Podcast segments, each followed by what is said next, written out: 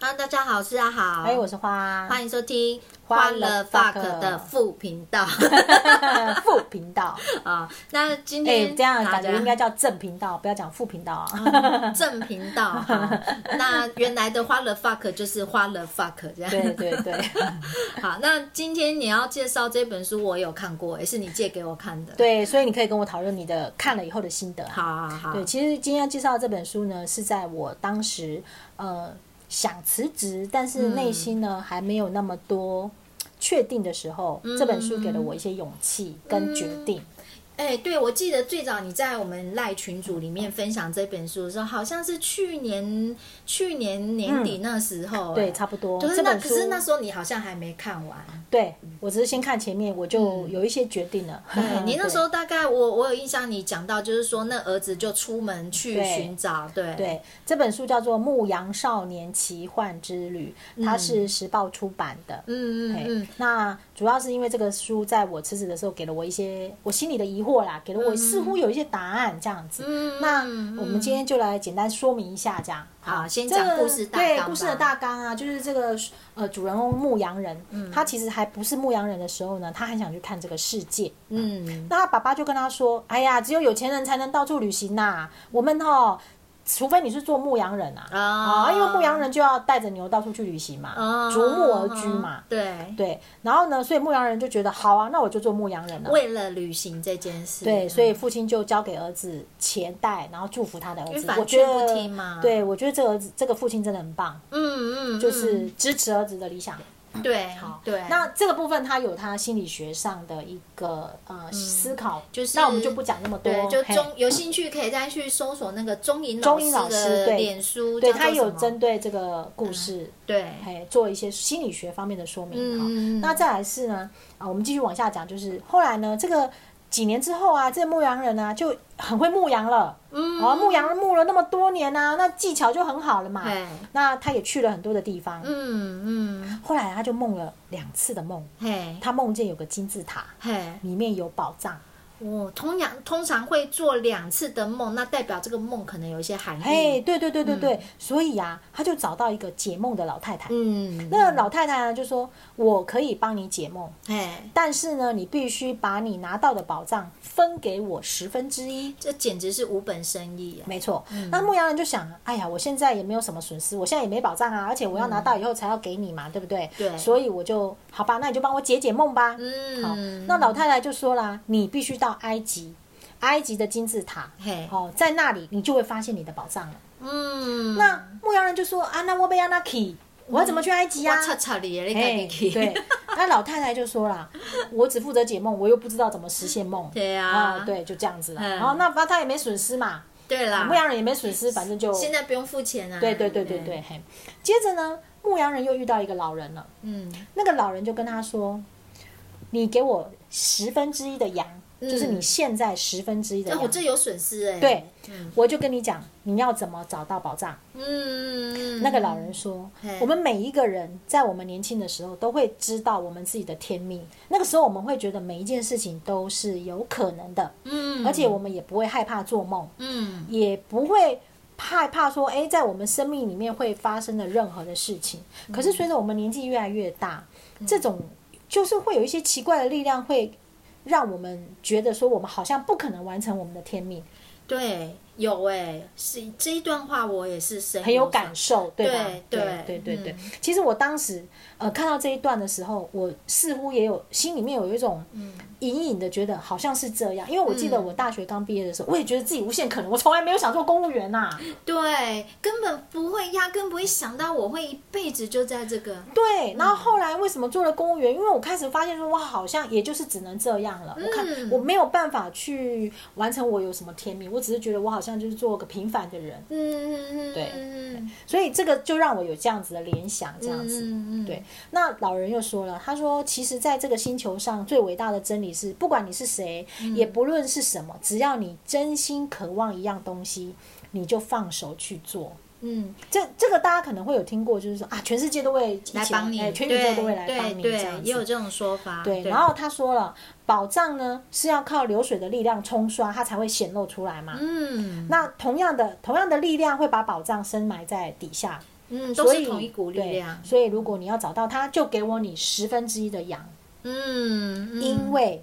如果你去承诺的是你还没有拥有的东西，嗯，你就会失去勇往直前的欲望，确实，因为你没有任何损损失。对你不用付出任何代价。，对嗯，这个。等一下，微微讲嗯我自己后来为什么就因为这样决定辞职，嗯因为生命中每一件事都要付出代价，没有代价的，其实真的不会修出正果、哎，所以这当时你有问我说，哎，嗯那也许我也我当时不用呃，就是一意孤行，就觉得我就是辞职啦。你也可以留职停薪就好啊嗯对了对对，，一其实就是这样，因为你不付出一点代价，就是你们会没有办法全心全意的往前行。对，如果说我只是拿未来，就像那个嗯嗯老太太一样，哎，你未来拿到保障给我十分之一，嗯嗯嗯，你的那个心态是不一样的。其实，其实书里面就是那个年轻人在听完梦之后，他其实没有产生立刻想行动，是因为他没有损失啊，对，而且他没有付出，他没有当下就对付出一个成本在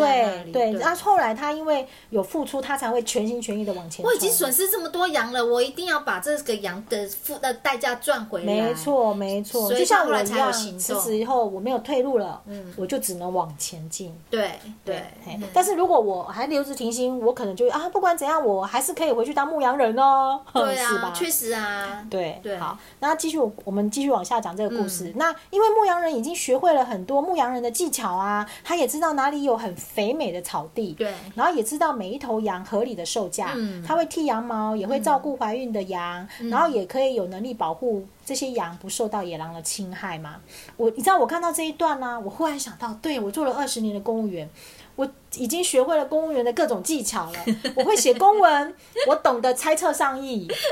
我也知道如何安抚员工，我也知道上有政策如何下有下有对对策策。没错，我真是一个厉害的牧羊人 吧。反正你已经练到了一个，就是说来什么都有办法破解的地嗯步。我就是对我就是个对超厉害的牧羊人，我当时真心这样觉得，我简直就是那个牧羊人 啊，没错吧？确实欸所以那时候我看了这本故事的时候，我每一个都套用在我自己的人生经验里面、啊。哎、你真的好会哦！我觉得看书就是要达到你这种程度，就是你说当时没有这种感觉吗？这一段我还真没感觉，真的哦对哦这一段我没有产生这个联想，啊可我是当时前面那一段有，我当时心想，靠，我就是那个牧羊人啊，我就像他一样啊，我嗯会种种的技巧，做公务员的技巧啊，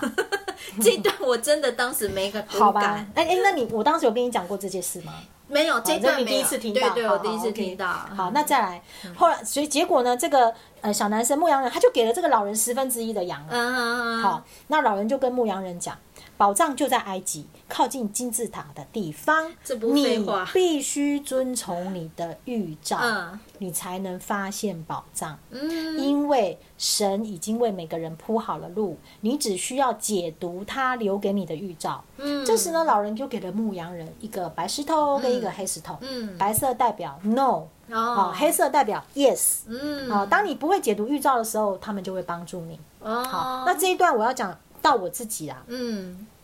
呃，当时其实辞职这件事情啊，我本来是想要等到我做到五十四岁的时候，嗯就是刚好退休嘛，嘿好，那时候一次退这样子。对，那因为离我那五十四岁，我就还有六年嘛，嗯对也不是不能忍呐，是嗯，但是不知道为什么，就是在经历过疫情的这段时间之后，嗯我变得开始不能忍。嗯，本来六年是觉得还好，对我是可以忍的，对对，但我后来就因为疫情的很多很多的事情，然后就开始不能忍。所以疫情本身就是一个预兆，对，嗯其实你去感受到它在你生命中的这些征兆出来，你的心开始会浮动了。嗯嗯嗯，它，所以我觉得只要我们去感受到这些东西，其实我们的心已经开始在做选择了。嗯以往我我的天平可能没有偏向辞职这件事情，对，对但是因为这些事情累积的各种事件，嗯我的心开始浮动了。嗯嗯它让我开始选择了一条我想要去的方向，嗯嗯嗯只是我没那么确定说我要不要走这条路。嗯，然后那时候我就刚好看到这本书，嘿，我就买来看。这本这书本也是书个预兆，，对这本书，它就有一点像那个黑色石头跟白色石头啊，嗯它让我更加确定说，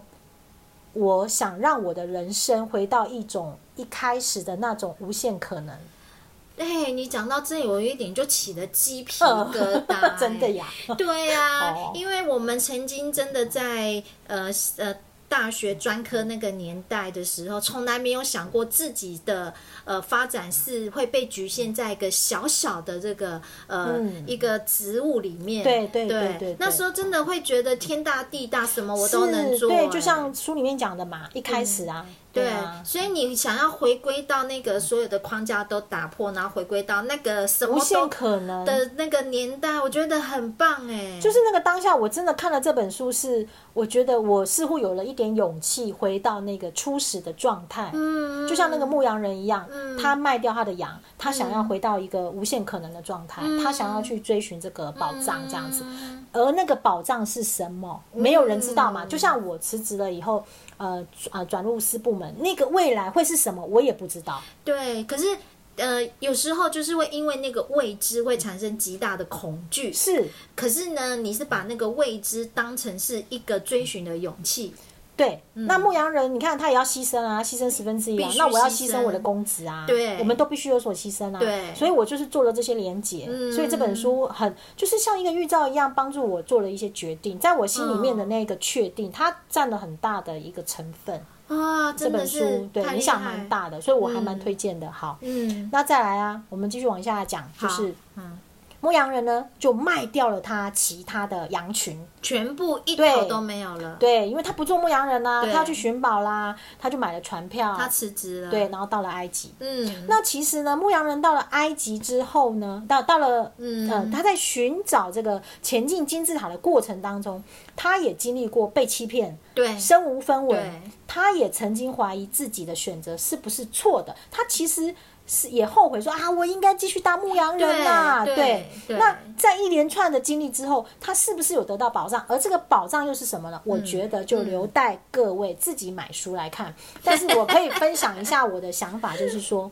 确实我在辞职之后，嗯，我在进呃做了做进入这个四部门的这样的状态的时候，我确实也会有一些呃挫折，嗯，因为毕竟不像以前那些牧羊人的手段，我很厉害的啊、我那公务员很厉害的吧，对吧？偷偷跟大家讲，啊，怎样？然后，好好好，就这样 子，对。然后呢，你想想看，我我也我也曾经，其实我确实也会怀疑自己，说，哎、嗯我是不是应该像以前那样，我就继续当主任就好了，我就爽爽过啊，也是这样也爽没爽那么过啊。爽啊，也有好压啦，力，也是有压力啦，对对对。嘿嗯然后也是会有一些经历过一些呃，嗯就不是这么顺遂啦。应该是说，凡是换了一个全新的工作，这一个全新的场域，其实都要经历那个、呃、对对磨对合对啊对，这好些的。那我有没有找到嘿那个宝藏？我以我自己来讲，好，有故事的宝藏，对故事的宝藏呢，我觉得是大家自己去看，因为每个人看完体悟是不一样的。嗯嗯，我自己觉得，其实，在这一段的历程当中，想跟大家分享的就是说，我后来渐渐的发现说，其实那个宝藏是在你这一路上所经历的各式各样的事情，嗯，而这些各式各样的事情成就了现在的嗯你。这样也可以让我想到，就是说钻石形成的过程呢、嗯，哎，因为钻石它不是说突然间它就是从那个它的呃原始的矿石成分变成钻石，它是经过千万年的那个压力哦，嗯吼然后就是刚刚讲的点点滴滴嘛，哎对对，，那就是说，那个钻石它不是最后就呃一秒就变成这没样，重视，对，它一定是经过不各式各样的不同的历练。嗯然后我也也后来也发现一件事情，就是说，我现在不排斥去尝试或者体验各种可能，嗯嗯嗯，但是我在做公务员的时候，我会有很多的限制跟束缚，不敢去做。嗯，这点我倒是从呃旁边来看比较看不出差别，因为你以前还是在做主任的时候，其实你关于上什么呃中医啦、解剖啦什么很多课程，其实你都很勇于尝但试、欸。我以前，我如果是公务员，我不会录 podcast，哦，真的我哦，会怕。对哦，我如果是公务员，很多话我不敢讲。对，嗯，我会怕嗯，对，但我现在等于是我没有那样的束缚，是我可以随心所欲。嗯，对，然后再来是说我可以比较没有呃，就是